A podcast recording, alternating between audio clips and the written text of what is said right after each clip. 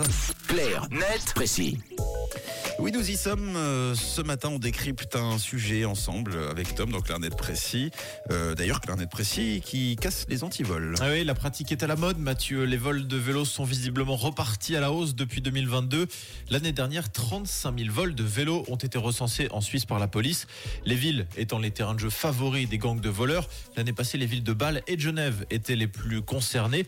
Et vous vous en doutez, les malfrats sévissent en priorité sur les vélos qui ont de la valeur et en l'occurrence, les vélos électriques. Le Ah oui. nombre de vols concernant les vélos avec assistance électrique a triplé par rapport à 2019. Un chiffre qui permet de se rendre compte de cette évolution, de cette évolution aussi.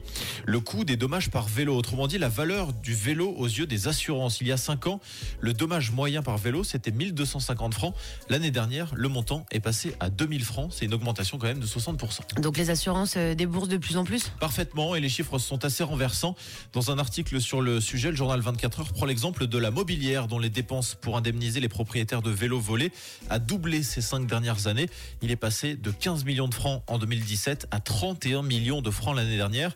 Situation comparable chez AXA où les dommages liés au vol de vélos ont augmenté de 40% entre 2021 et 2022. Et c'est quoi la solution du coup? Alors, il en existe plusieurs. Il y a la solution financière d'abord qui consiste à augmenter les primes. C'est un peu le Mm. même principe que l'augmentation des primes maladie. Pour faire simple, hein. les frais de santé augmentent, donc les primes augmentent. Et bien avec les assurances pour les biens matériels, c'est pareil. La valeur des vélos augmente, donc les primes risquent d'augmenter. D'ailleurs, dans le 24 heures toujours, l'un des responsables de la mobilière ne l'exclut pas. Il explique, je cite, Nous ne pouvons pas nous permettre que nos coûts de sinistre soient plus élevés que les recettes des primes. C'est donc une possibilité.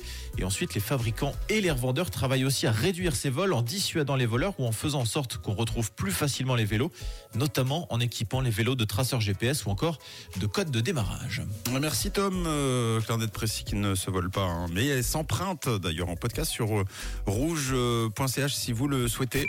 Parler d'actu, c'est aussi sur. Rouge.